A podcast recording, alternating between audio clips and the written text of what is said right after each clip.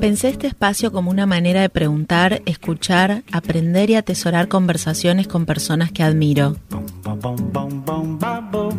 Así nació No Ordinary People, No para los amigos.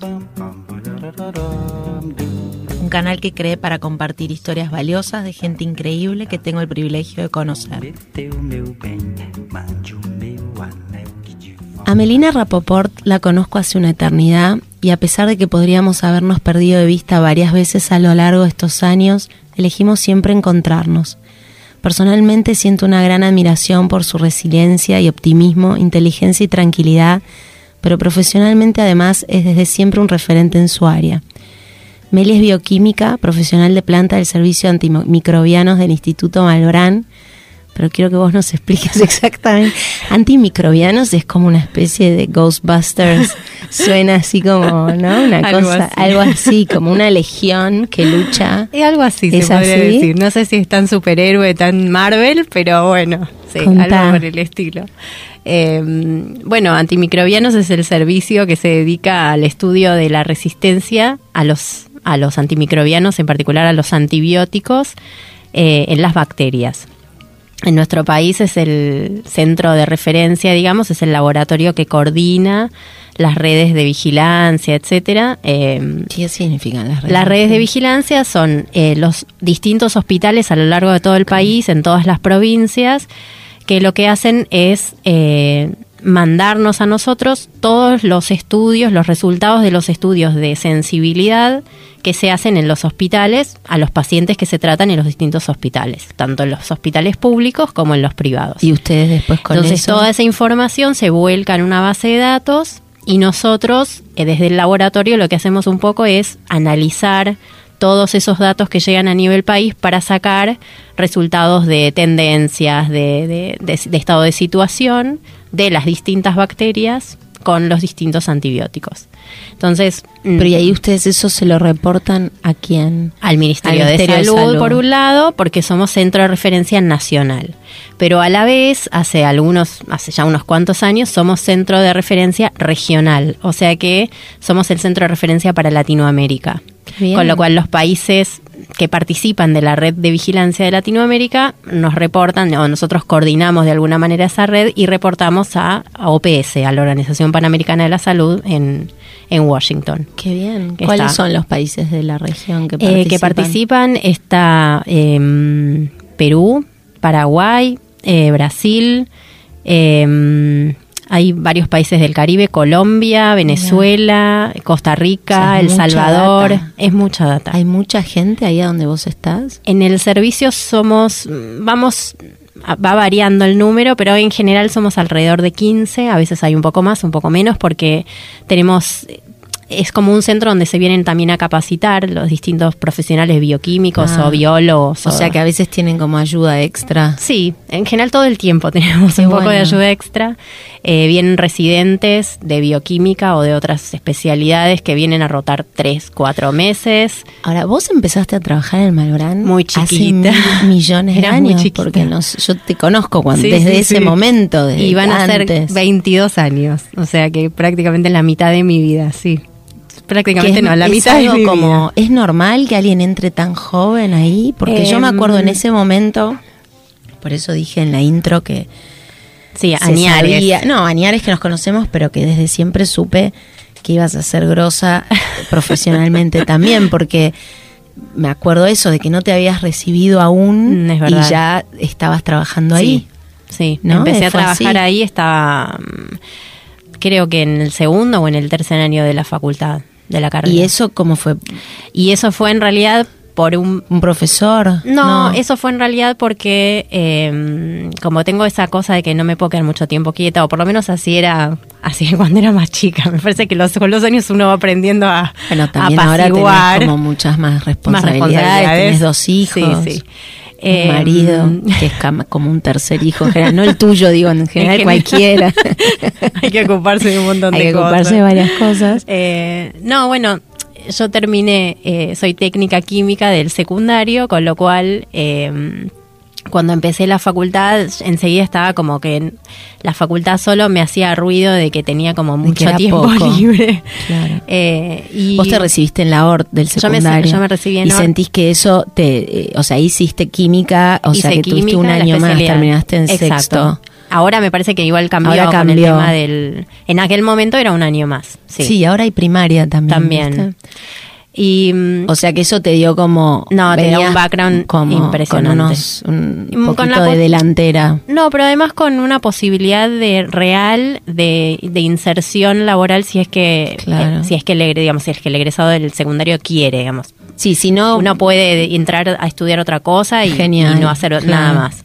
Pero si tenés esa sensación o esas ganas o esa necesidad, específicamente se puede. Entonces, eh, yo más por digamos, más porque era un tema mío que por necesidad, de, inquietud y de por ahí buscar un poco dentro del universo que es, eh, yo había elegido una carrera que abarca un montón de, cosas, es un espectro muy amplio de lo que uno puede hacer siendo bioquímico y tal vez también tenía que ver con buscar un poco dentro de todo ese universo que es lo que a mí más me, llamaba la atención, más me gustaba, más Pero cuando vos arrancaste, cuando vos lo elegiste a, los 15, porque medio que uno hace esa especialidad, ¿no? Cuando eh, pasas a cuarto año. Sí, en el colegio, en Ort. En Ort. ¿Ya te imaginabas esto que hacer lo que haces hoy o qué tenías en tu cabeza? Me, sabía que me gustaba algo que tuviese que ver con la parte biológica y en, y en ORT, digamos, la especialidad que tenía que ver un poco era esa. Y después cuando terminaste ORT, que ya te, habías cursado tres años de esa especialidad, Y tenía un poco más de idea, que me parecía más por ahí la parte de la microbiología, era por ahí lo que me tiraba un poco más. Claro, no la medicina, digamos. Con la medicina me pasó algo muy loco, el otro día lo pensaba. Eh, en realidad a mí me interesa de esto que yo hago también, que tiene una pata que no es simplemente la investigación, sino que yo veo un resultado real que impacta directamente en la salud de, un paciente, de una persona, o que eso va a generar una política de salud que tiene una repercusión concreta. concreta.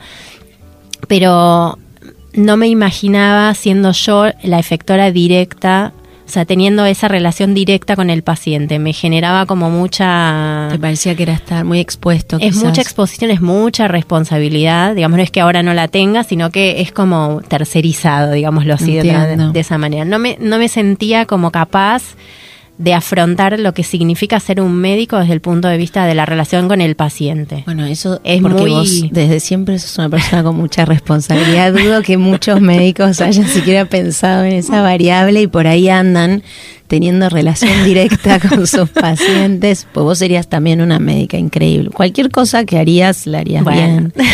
Pero, pero, ¿eso lo pensabas en ese momento, o eso lo pensás hoy? No, en ese momento fue una de las razones por las que yo tomé la decisión también de elegir una carrera que no tuviese que ver con, con el con la atención directa. Sí, exacto. ¿Y hoy los, los seguís creyendo? Mm, sí, sí, sí. Más porque tengo como de alguna manera la posibilidad de ver eh, los, lo que ocurre muchas veces yo estoy, digamos, en este momento estudiando cosas de pacientes que están en situaciones críticas, digamos, no, no estoy viendo bacterias de pacientes de, no sé, también las veo de, la infección que uno puede tener en ambulatoria en su casa, digamos, y que ah. se va a atender a la guardia y nada más. esos datos también los tengo, o eso, esas bacterias también las veo pero el fuerte nuestro y hoy en día que tiene que ver con lo que pasa a nivel mundial, no solamente en la Argentina, tiene que ver con las bacterias que son multiresistentes, es decir, que hay muy pocas opciones de tratamiento y los pacientes están en situaciones críticas y muchas veces no hay no hay drogas que sirvan o es muy difícil encontrar la droga adecuada para la infección y para el tipo de paciente. Entonces, es como mm, desde el punto de vista, yo lo pienso desde el punto de vista humano, de tener que pensar en que eso ese resultado tiene que ver con qué es lo que le pasa a un paciente, qué es la vida de ese paciente, a mí me parece como muy fuerte. Y a pesar de que es una responsabilidad muy grande para nosotros desde el laboratorio, lo que hacemos, no soy yo la que está viendo al paciente en la cama, digamos. A ver, quiero. Es una responsabilidad eh, secundaria, digamos. Sí, estás con. Es, es muy primaria, pero estás detrás del. Sí. Del microscopio, en otra habitación, en otro espacio, en otro si no estás en contacto directo con el, paciente, que seguramente es una gran diferencia, me imagino.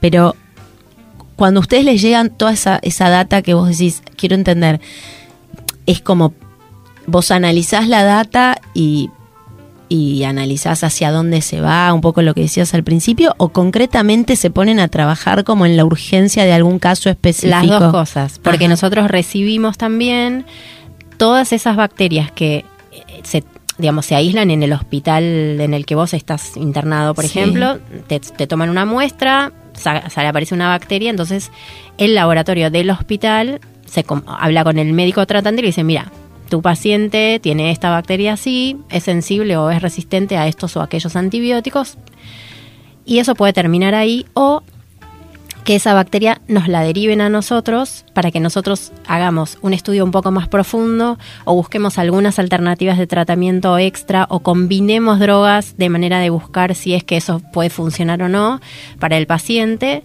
como en un estamento secundario, digamos. Eh, un poco para ayudar a los hospitales en situaciones en donde no saben muy bien cómo resolverlo y otras veces porque nosotros les pedimos a los hospitales que si encuentran cierto tipo de bacterias con cierto tipo de resistencias, que las manden porque para nosotros es, es importante confirmar esa, se dice ese fenotipo, eso que se ve, esa, esa forma es como una presunción que ustedes ya tienen. Y nosotros hacemos los estudios más complejos, estudios moleculares del ADN de la bacteria para detectar un gen. Ahora, es espectacular lo que estás contando y creo que para la mayoría, digamos, de los que nos van, los que nos escuchan y los que no tenemos nada que ver con ese universo, nadie se imagina que existe algo así. Eso es algo, o sea, eh, ¿quién paga eso? No entiendo. Es algo que el, Estado. lo está pagando. En este caso, nosotros sí, somos el centro de referencia que dependemos del Ministerio de Salud. Es el Estado. Es, un trabajo que hace el Estado eh, desde la parte de salud. Para... Pero, en el caso específico de ayudar al paciente X, ¿no? Que esté, puede estar en un privado como este o en un público, en un sanatorio, en un hospital. Sí. Eh, o sea, ¿ustedes dan abasto para todos los casos? ¿Cuáles son los casos que llegan?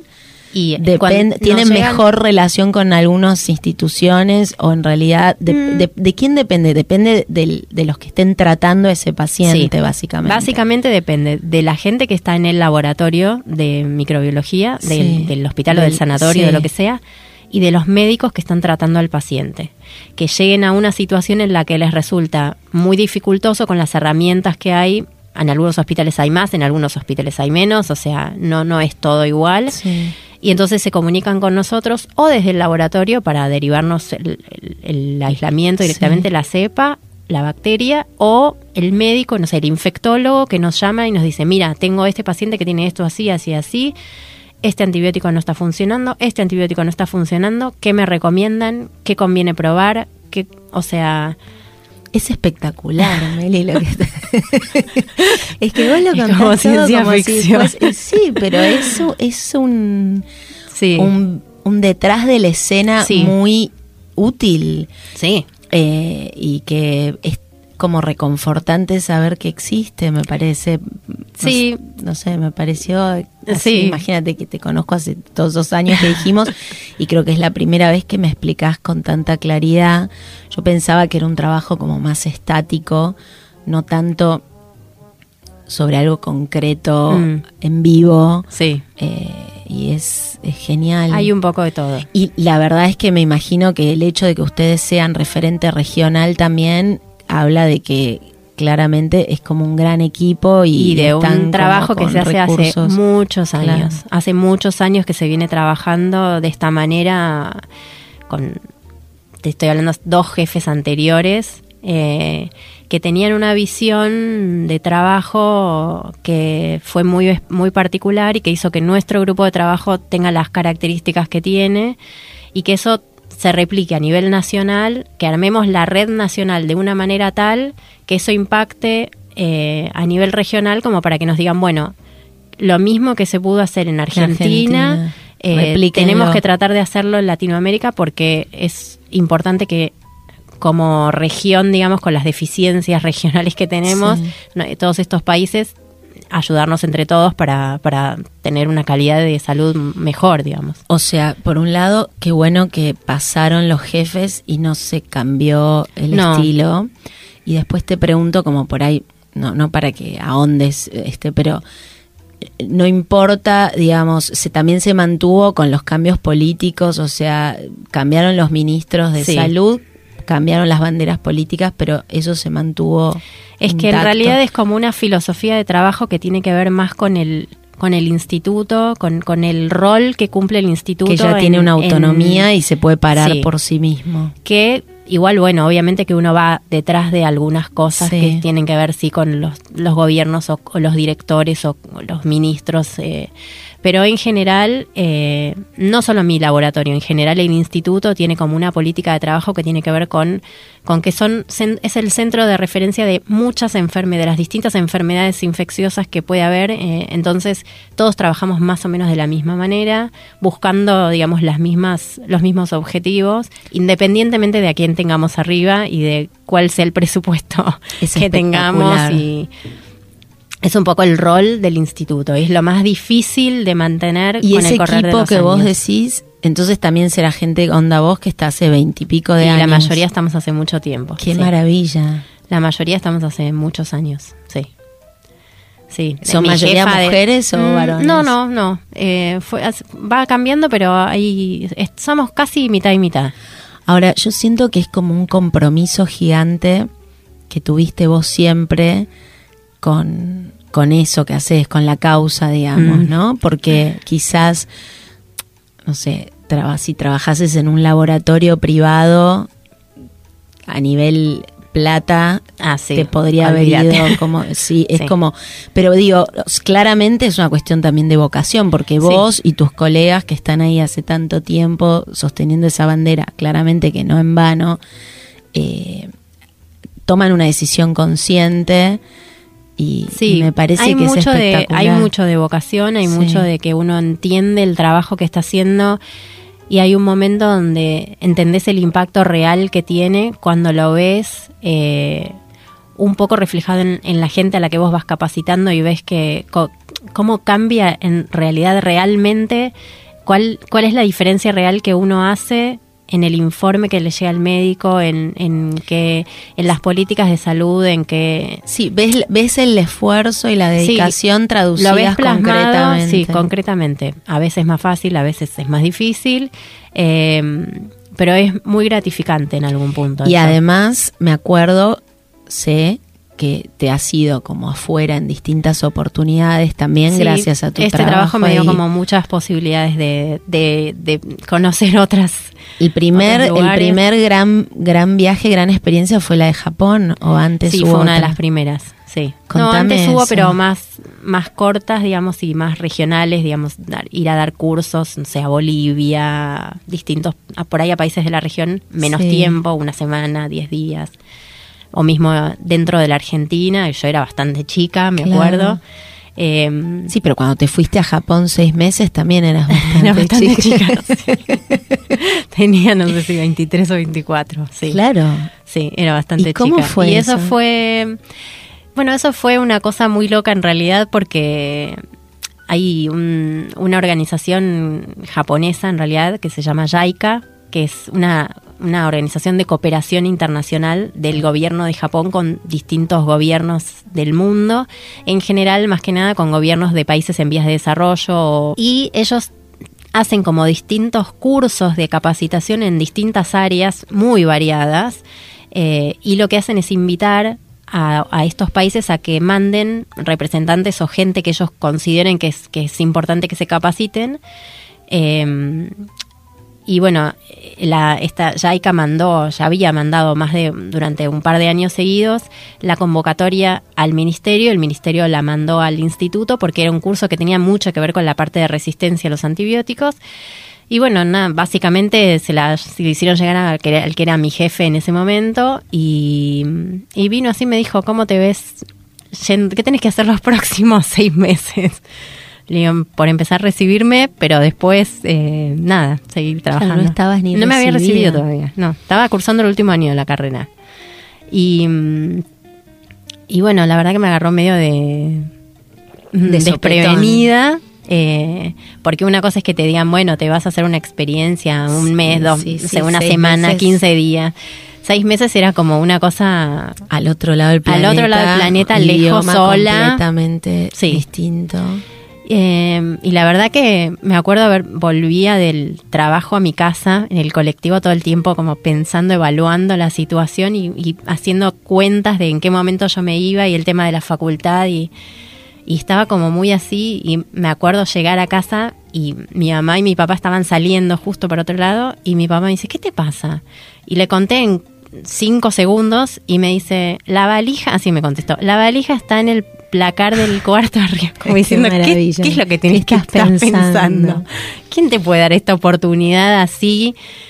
Cuando lo único que tenés que hacer es hacer el trámite de la visa para estar una X cantidad de tiempo y subirte al avión y irte, o sea, no hay mucho que pensar. Qué maravilloso que tu papá, bueno, tus papás siempre tuvieron ese perfil. Y la verdad que que yo haya elegido algunas cosas también tuvo que ver con que tenía un, apoyo familiar de como incondicional, pero además no es solo el apoyo, porque esto es un estímulo, no es solo, bueno, vos decidiste y ellos dicen lo que vos elijas, para mí está ok.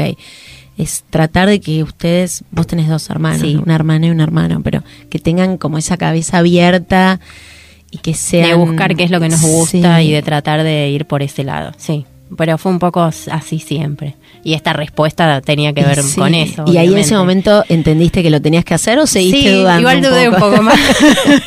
Dijiste, quizás no entendió bien, espero que vuelvan y le vuelvo a explicar. Algunas, soy tengo como algunas decisiones me cuestan más que otras y estas cosas son como no era fácil no eh, pero bueno, la verdad es que igual fue bastante más sencillo de lo que yo pensé. Mi preocupación principal fue hablar en, en la facultad con las materias que yo estaba cursando en ese momento, que ya eran las últimas, digamos, yo terminaba la cursada y me tenían que adelantar algunos exámenes para no perder el cuatrimestre.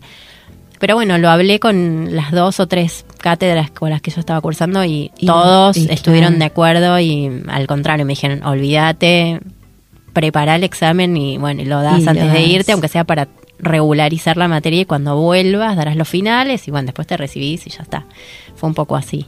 Así que fue un alocado, fueron un par de alocados meses para preparar y, Y de Japón, ¿qué te acordás? O sea, todavía ese viaje te, mar, o sea, te marcó mucho. Mucho. Mucho muchos aspectos, pero... Por ejemplo. Y primero era la. Yo había viajado con mi familia, digamos, no es que nunca había salido de la Argentina, pero es otro lugar. Es, yo me sentía literalmente en otro planeta directamente. Em, el tema del idioma. No había otros argentinos. No, vos eras la única argentina. Después me encontré allá con otros argentinos, pero que estaban en un curso de ingeniería de nada que ver, otro otro target. Sí. Em, es, la experiencia fue muy hermosa desde, desde conocer otro lugar y a otra gente. había gente de todos los lugares. Mi grupo, en mi grupo había tailandeses, filipinos, em, panameños, había una chica peruana. Eh, bueno, era como una cosa muy multicultural y todos hacíamos un poco lo mismo, que también está bueno ver realmente cómo se encara el trabajo en los distintos países porque no es lo mismo. Em, y Japón en sí mismo fue como, bueno, es como un explota un poco la cabeza. Yo tengo muchas ganas de conocer. Sí, es a vos te fascinaría. Sí. sí. ¿Por qué decís? Y porque sos así como muy también absorbedora. Sí, es que es, una cultura, es, como lo que vos decís, debe dar la sensación esto de otro planeta, aunque cuando vos fuiste, no teníamos, no es una redundancia, pero no había Instagram, no había nada. O sea que hoy uno sabe un poco lo que es Japón. En ese momento, literalmente, sabíamos la décima parte de lo que parte. no, hay, no, tenés la cantidad de imágenes que tenés hoy en tiempo real de cosas que pasan acá, allá. Eh, pero bueno, yo me acuerdo de, estar en esa época y de haberte esperado a la vuelta y de hecho todavía tengo librito de hacer sushi y ah. kit eh, que, que los guardo con mucho cariño que me trajiste de ese viaje, pero además que volviste hablando en japonés. Y un poco tuve que aprender porque tenía que manejarme. Eso fue también una de las cosas más lindas, porque el curso fue... ¿Era en inglés? Era en inglés, pero el primer mes que estuvimos en Japón, en realidad, eh, fue prácticamente como una adaptación a la cultura, al país, al idioma. Nosotros no estábamos en Tokio, con lo cual estaba como que te dijese en el interior y no es tan eh, sencillo, tan, tan occidentalizado. A pesar de que los japoneses en general todos hablan inglés. Puede ser que no te contesten porque son como muy tímidos, pero te entienden. Eh, de todas maneras, es como que ellos tomaron ese primer mes para enseñarnos lo básico del idioma, básico, Yo me acuerdo que contabas que ibas al supermercado y no, no estabas nunca segura de lo que estabas agarrando. de hecho, la primera vez que compré leche, compré yogur. Claro, porque era Cuando llegué a mi casa me di cuenta, había el dibujo, había una vaca en, la, en el sachet y yo dije, listo, esto debe ser la leche. No era leche, no, era yogur. Eh, después aprendí cuál era la leche y aprendí a preguntar cuál era la leche, pero... Eh, desde eso a poder tomarte el, el, tren o el pasaje o lo que lo que haga falta para llegar de un lugar al otro donde yo estaba trabajando bueno eh, muy loco muy loco. Y después de Japón cuál bueno volviste volví. Y después te volviste me recibí, recibiste y después pude viajar eh, a trabajar eh, a Estados Unidos dos meses y después también pude ir a trabajar a Italia dos meses. Sí, me acuerdo, perfecto. Y pude... ¿A dónde en Italia? En Italia estuve en Siena. ¿Y en Estados Unidos? En New Jersey. Ok. Y después estuve un curso, tuve, tuve la suerte de ir a hacer un curso de 10 días a Estocolmo. bueno, qué divino. Divino, la verdad que... Y todo fue realmente gracias al, a mi trabajo. O sea, esa es la es el 100% de... ¿Y esas son decisiones de, de los jefes, digamos, o cómo son esos viajes? Sí, también yo tuve como la fortuna, si querés ponérselo así, que era la más chica en ese momento en el laboratorio, cuando fueron todos estos viajes, digamos, era la más chica, la que no tenía hijos en ese momento, y entonces tenía mucha más disponibilidad para poder irme el tiempo que hiciera falta eh, que el resto.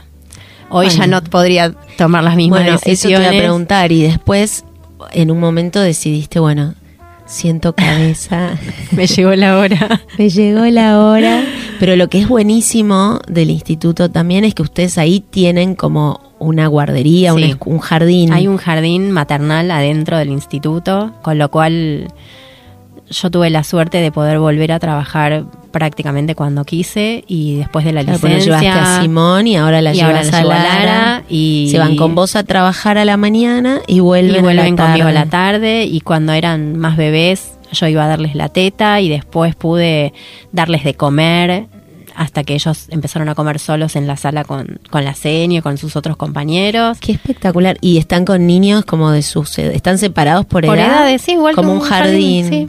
Está la sala de bebés, la sala de ambuladores. ¿Y eso está en el mismo edificio donde vos estás? Está en otro edificio, pabellón. En otro pabellón separado, eh, dentro del... O sea, es como si yo estuviese a una cuadra, una cosa así. Dentro de la, del predio, ¿no? Dentro del instituto. Que te da una libertad Sí, una tranquilidad porque existen lugares así privados, pero bueno, en general están lejos de tu casa y de tu trabajo. es muy la coordinación. La coordinación, te quedás viajando horas y horas. Acá, por suerte, además, el trayecto lo podías hacer con tus hijos. Y después hay esta cosa que estoy segura que, que no es gratuita, que es que los hijos vean cómo las madres trabajan y se esfuerzan por, además de ser sus madres, eh, no dejar, Somos otra cosa. Exacto, no dejar eh, de ser quienes eran antes de ser madres y, la importancia del rol que cumplan, digamos, más chiquito, más grande, lo que sea, pero imagínate que, que vos sigas yendo a trabajar al instituto y todo ayuda a tantas otras personas también, hmm. que eso es como, ¿no? Una bajada. Yo cada vez lo pienso más como con los chicos, eh, esto de que, de que lo ven y, tiene que tener algún efecto, por más que uno se sienta como a veces desgarrado, de agotador y de... Bueno, yo claramente no, no, no comparo mi rutina con la tuya, pero siempre admiré mucho que vos tuvieras eso y admiro que, que la verdad que el instituto haga eso. Porque... Es que es una... Yo creo que de otra manera sería mucho más difícil. Bueno, es lo que le pasa a todas las mujeres que, quieren volver a trabajar o que tienen su trabajo y quieren reinsertarse. pero es algo mucho más como contemporáneo y por ahí de empresas como muy, ni te digo las empresas más cool, como no, Google o todas las, viste, estos best place to work, tener este ambiente ideal como el que les crearon a ustedes. No, y además es un lugar que que yo lo elijo para dejarlos, digamos. Yo podría sí, sacarlos que y llevarlos a otro jardín maternal o lo que sea, y sin embargo elijo no solamente por la comodidad de tenerlos cerca, sino porque está armado de manera de que no es como un lugar simplemente que uno va y deja a los chicos. Tienen una planificación igual que ahora en el colegio donde va Simón, que es un colegio hecho y de, derecho, para ponerlo de alguna un manera. colegio que no depende del instituto. Exacto. Y entonces... Eh, es como muy gratificante también ver que el esfuerzo que el sacrificio de la mujer que deja a su hijo tan chiquito, siete, ocho, nueve meses, eh, durante cuatro, cinco, seis horas, no es simplemente que hay alguien que lo está teniendo a UPA y lo está sí sí haciendo que no llore o dándole de comer o durmiéndolo eh, hay como toda una, una, tarea ahí también que, que, que hace que la nuestra digamos desde el laboratorio sea como más fácil también. Y sí, porque te saca una preocupación. sí. Y me dijiste cuando estábamos hablando el otro día que a veces te cuestionas algunas cosas. ¿Te querés contar que te cuestionas? no, eh, desde el punto de vista profesional. Desde el punto de vista profesional. No, te asustes. Esas otras cosas no. cosas las hablamos fuera del aire. No. No, bueno, la verdad es que yo hace muchos años que trabajo en el mismo lugar y a pesar que fue cambiando mucho mi trabajo, como que no es lo mismo lo que hago ahora que lo que hacía hace 20 años atrás, cuando empecé, o hace 15, o bueno, muchas cosas fueron cambiando. Em, por suerte es un trabajo que tiene una dinámica eh, que nos excede a nosotros, digamos, que tiene que ver con, con, las bacterias en sí mismas, que evolucionan de una manera tal que uno tiene que ir evolucionando atrás de ellas porque si no te quedaste afuera. Eh, pero bueno, es haber, haber elegido trabajar en este lugar, eh, a pesar de que tuvo muchos pros y sigue teniendo más pros que contras, obviamente, eh, tiene algunos contras.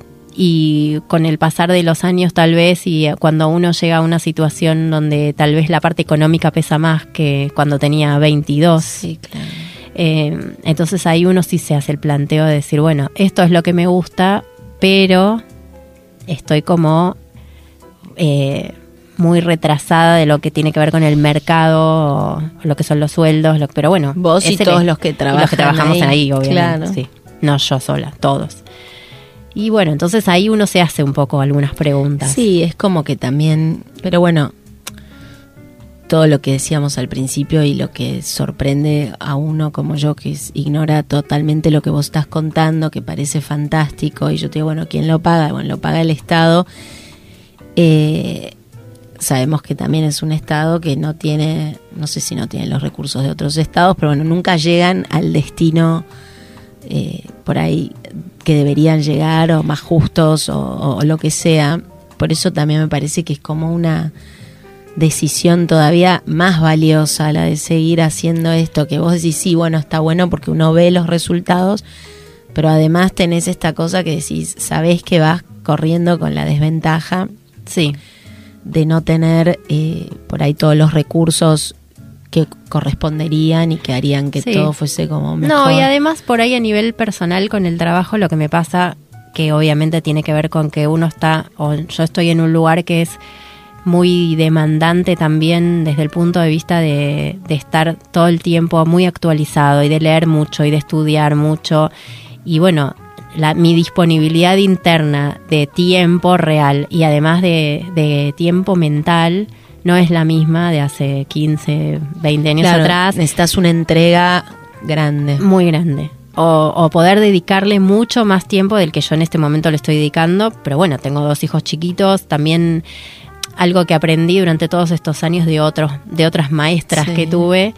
También fue a, que hay un punto en donde uno tiene que poner el, el cuerpo y la energía donde, donde corresponde. Y en este momento, a pesar de que mi trabajo me encanta y todo, tengo que poner la energía en otro lugar, que es en mi familia, en mis hijos, en este momento. Entonces, pero eso me saca pero por eso digo, tiene que ver con algo mío, no no no es que tengo un cartel cuando llego al trabajo y dice, "Hoy no leíste el último paper que salió publicado", pero bueno, es es mi propia es tu propio autoexigencia autoexigencia y, esa cosa de querer estar viste a la altura de las circunstancias todo el tiempo está claro que estás a la altura de las circunstancias está claro también que las mujeres en cualquier profesión, me parece. Viven esta situación. Sí, es como una dicotomía permanente, porque el día que uno decide ser madre, no es que se te multiplican las horas del día, seguís teniendo la misma cantidad de horas, seguís necesitando dormir, cuando además estás en general